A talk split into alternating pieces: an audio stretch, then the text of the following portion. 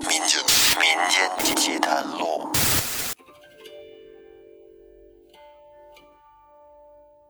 大家好，欢迎收听由喜马拉雅独家播出的《民间奇谈录》，我是老岳。咱们接着说《聊斋志异》之青凤。等天亮，耿渠病回到家里边，他就开始了一个计划。他跟妻子商量，想着不成，咱带着一家人就搬到叔叔家老宅子住吧。但是媳妇儿肯定不乐意呀，那老宅子就是因为闹鬼闹妖精，叔叔一家才搬走的，这又荒了好长时间了。自己家去那儿住，那怎么想的呀？而耿去病也无所谓，你们呀爱来不来，你们不去，我自己去。等第二天，他自己又独自一个人去到了老宅子。到了那儿之后呢，也没有人，没有什么其他事儿发生。于是他就坐在阁楼的一楼，开始跟那儿看书。等到天刚一擦黑，耿渠病还跟那儿沉浸的阅读呢。忽然就看见来了一只恶鬼，这个鬼呀是披头散发，面目狰狞，一张大黑脸，那真是气死猛张飞，不让黑李逵啊！那恶鬼是瞪着大眼珠子，狠狠地怒视着耿渠病。而耿渠兵这会儿不但没有害怕，反而呵呵一笑，用手伸到那砚台里面蘸了一手的墨，然后紧接着往自己脸上胡乱的这么一抹。自己现在也变成了一张大黑脸，同时他也瞪大了眼睛，跟那黑面鬼是面对面的来了一个大眼瞪小眼儿。黑面鬼一看长这么大也没见过这种人呢，太不要脸了，真是自愧不如啊！自己这鬼样子看起来还没耿渠病可怕呢。这黑面鬼自觉惭愧，于是低着头小声哼哼着，带着哭腔呢就走了。后来又一天，还是这样。耿渠病在阁楼看书，看到深夜，这蜡烛都快烧完了。那得了，还是先睡觉吧。他这刚躺下，就听见楼上“砰”的一声，有房门开关的声音。于是耿渠病赶紧起来，偷偷上楼一看，只见楼上的房门半开半掩，他还听见屋子里有细碎的脚步声。屋子里有蜡烛的光亮啊，于是耿去病就顺着这门缝一看，屋子里的人正是青凤姑娘。而青凤这时也发现了耿去病，就赶紧退回到屋子里边，把屋门给关上了。这个耿去病撩妹啊，可是真有一套啊。这时候他在屋门外是单膝跪地，对着屋子里说：“小生我不惧艰险，就是为了青凤姑娘你呀。”幸好这里也没有别人，如果能让我和你握一下手，我就是死了也没有遗憾了。而青凤则远远的隔着门说：“您对我情深意切，我岂能不知道？只是叔父管得我很严格，我不敢答应您的要求。”耿渠病一听，又苦苦的哀求说：“姑娘，我现在也不敢和您有握手的奢望了。”我只求能见你一面，我就满足了。耿渠病在这是好说歹说的，才给青凤姑娘说动了心，终于同意了，开了门出来了，并且主动伸手把耿渠病扶了起来。耿渠病一看，心中大喜，于是站起来搂过青凤，两个人一起下楼，来到了一楼。哎，到了一楼之后呢，耿渠病是把青凤拉过来，让他坐在自己的腿上。青凤对耿渠病说：“所幸今晚你我二人有缘，过了今晚的话，恐怕是再相思也没有用了。”耿渠病一听啊，这为什么呀？青凤说：“昨天我叔叔变成黑面鬼吓唬你，结果没有吓到你。现在我叔叔已经找房搬家。”我们一家都搬走了，我是回来取东西的。明天以后，我也不会再来了。说完，青凤起身就要离开，说：“恐怕我叔叔一会儿就要过来的。”您看这块啊，这个胡老翁真是受不了耿渠病了啊，他太难缠了，惹不起我还躲不起吗？这耿渠病给人逼的都已经搬家了，而耿渠病一听以后可能见不到青凤了，那他不行。他不让青凤走，说：“你今天晚上无论如何，你得留下来陪我。”他这是一把拉住青凤，就想要和他再进一步的亲热亲热。正当两个人跟着纠缠不清呢，这会儿胡老头来了。青凤是满面羞红的躲进了床角，也不敢说话。而胡老头则大骂道：“说你个小妇人，你辱没了我的门风，还不快滚！”说着就抡起拐杖要打青凤，而青凤赶紧低着头就跑出了屋外。胡老头是紧跟在他后面，依旧的跟那儿追打。耿去病听到青凤那嘤嘤的哭声，听的是心如刀绞啊！赶紧去制止胡老头，大声说：“您别打他了，大爷有错都在我，都是我的错。您要打就打我吧，您把我是千刀万剐，也别再责备青凤了。”这胡老头拿他是真没辙，一甩袖子，和青凤都不见了。而耿去病呢，只得自己又回到屋子里睡觉去。自此以后，胡老翁一家和青凤也都没有在老宅子里再出现过。而耿去病的叔叔耿太公听说了自己的侄子耿去病赶走了自己老宅子里的妖精，觉得很诧异呀。耿太公就明确表示愿意把自己的这所老宅院卖给侄子，给多少钱不在乎，看着给。那耿渠病当然是求之不得了，便很痛快的就答应了叔叔，他把这个老宅子买了下来。并且呢，把这房子又重新的给翻修了一下，哎，弄得特别好啊，非常高级。弄好了之后，就带着一家人搬进了老宅子居住。就这么过了一年的时间，老宅子太平无事，又恢复到了以前大户人家豪宅的气派景象，家里人也都跟着住的还挺适应。可就是耿去病自己。一直深深的想念着清风姑娘，一直都没有忘。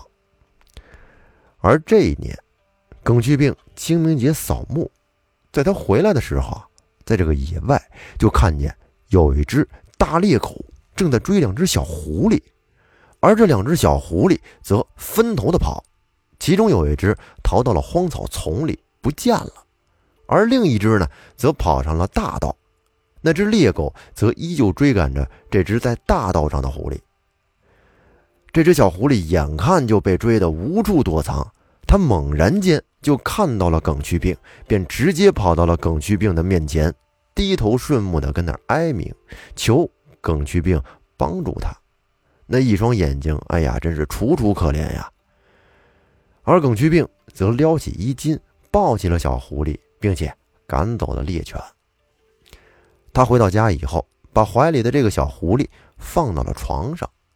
可是刚一放下，这一眨眼的功夫，再看，哪有什么小狐狸呀？在床上坐着的，分明就是自己日思夜想的青凤小姐。耿去病这一看是欣喜异常。清风对耿去病说：“刚才我和丫鬟玩，突然就被那只大猎狗发现了，他猛追我们不放。如果不是耿公子相救，”我必然就葬身恶犬了，还希望耿公子不要嫌弃我不是人类。您瞧瞧，那还用嘱咐吗？耿去病在一开始的时候就知道他们不是人类，在讲《涂山外传》的时候就知道他们都是狐狸精了。耿去病赶紧说：“我对小姐日思夜想，每日梦里见的都是你，如今能够再见到你，真是如获至宝一般，怎么还会嫌弃你呢？”清风又说：“那看来这就是你我的缘分吧？要不是恶犬的灾难，又怎么会有机会再见到你呢？我猜呀，丫鬟逃掉了，一定会以为我已经葬身在恶犬的嘴里了。他回去一说，我叔叔也就没有牵挂了，这样我就能一直陪伴在公子身边了。而耿去病所盼望的，也正是这个结果。他马上吩咐家里的仆人。”赶紧收拾出一间房屋，单独给青凤姑娘居住。从这儿之后，耿去病是心满意足，终于能和青凤姑娘得以成为夫妻了。而耿去病这个时候呢，算是有妻有妾，坐享其人之福。但是这纸里终归是包不住火呀，青凤没有死这个事儿，迟早还是会被胡老翁发现的，到时候。没有父母之命，媒妁之言，两个人就这么私定终身，这个事儿以胡老翁那副古板教条的态度，肯定不会答应的。就这么着，又过了两年，忽然有这么一天，耿去病正自己跟那儿看书呢，他就看见胡老翁的儿子，就是那个公子胡孝儿，突然来访。耿去病赶紧放下手里的书，很吃惊的就接待胡公子。胡公子一看见耿去病，直接就给他跪在了地上，悲悲切切的恳求他说：“我爹胡太公有大难临头。”只有耿公子能救我爹。耿去病连忙问胡秀儿：“这是怎么一回事啊？”胡笑儿说：“大哥，你认不认识莫三郎这个人啊？”耿去病说：“认识呀，那是我一个好同学的儿子，我们还挺熟的。”胡小儿继续说：“明天莫三郎会去打猎，从你家门前经过。您如果看到他的猎物中有狐狸，请您一定要把那只狐狸留下来。”耿去病一听啊，明白了，那胡老翁现在是有事儿敲到自己头上了，那自己必须得卖个关子了，得拿老胡同志一把呀。于是就对胡小儿说：“想当年你爹在楼下羞辱我和青凤的事儿，我还一直耿耿于怀呢。今天要想让我救你爹，除非让青凤妹妹亲自来求我。”而胡笑儿一听，则哭着说：“凤妹已经死了三年了。”耿去病一听，则气愤地把袖子一甩，说：“既然如此，那怨恨就更深了。”说完，便拿起书来，高声地朗读起来，再也不去理会胡笑儿。而胡笑儿从地上爬起来，失声痛哭，用衣袖遮着脸，失望地走了。然后，耿去病到了青凤那儿，把这个事儿啊。告诉了他，青凤一听，大惊失色的问：“你到底救不救他？”耿去病说：“救是肯定得救啊！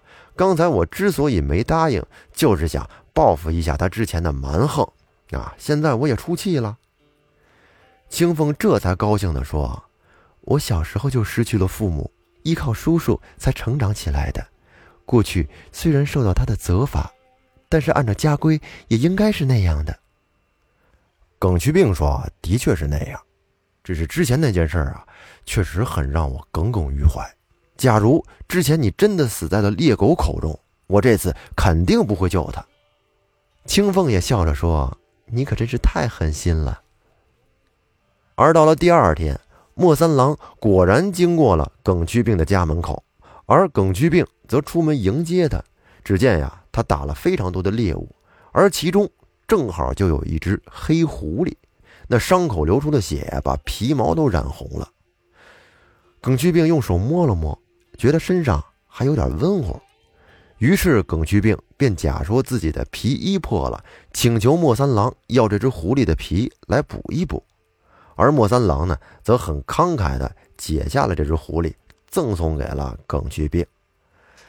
耿去病谢过了莫三郎，回到屋里。把狐狸交给了清风。那青凤把狐狸抱在怀里，就这么着，一直过了三天，他才苏醒。等狐狸醒了之后，一转身又变成了那个胡老头。胡老头一抬眼看见了青凤，他就怀疑现在自己是不是已经死了。而青凤呢，则把事情的前后经过都跟他说了一遍。胡老头一听。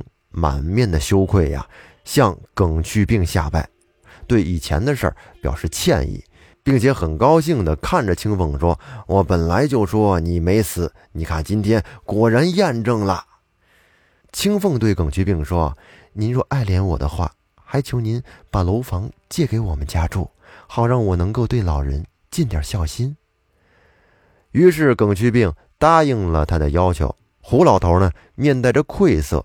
道谢，告辞而去。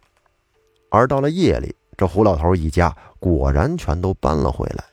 从此，两家人就如同家人父子一般，不再相互猜疑。那这个故事说到这儿呢，就结束了。咱们在最开始的时候说过，这个故事的主角耿去病是一个很有意思的人哈。他夜探鬼宅，大闹酒席，哎，抹黑脸下鬼，撕毁狐狸精女友，赶走恶犬救狐狸，他的这些种种行为，让我们也看出来啊，这个人确实挺奇葩的，不是正常人的这种思维逻辑。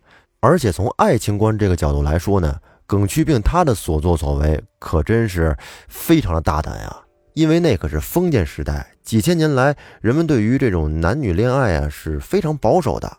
他在故事里边就敢暗中挑逗青凤，并且呢大胆的表白。其实他所做的，可能正是当时的青年男女们想做而又不敢做的一种心态，挺有意思。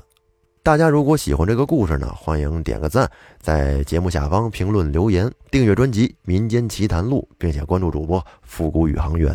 那咱们这期就先说到这儿，感谢您的收听，我们下期再见，拜拜。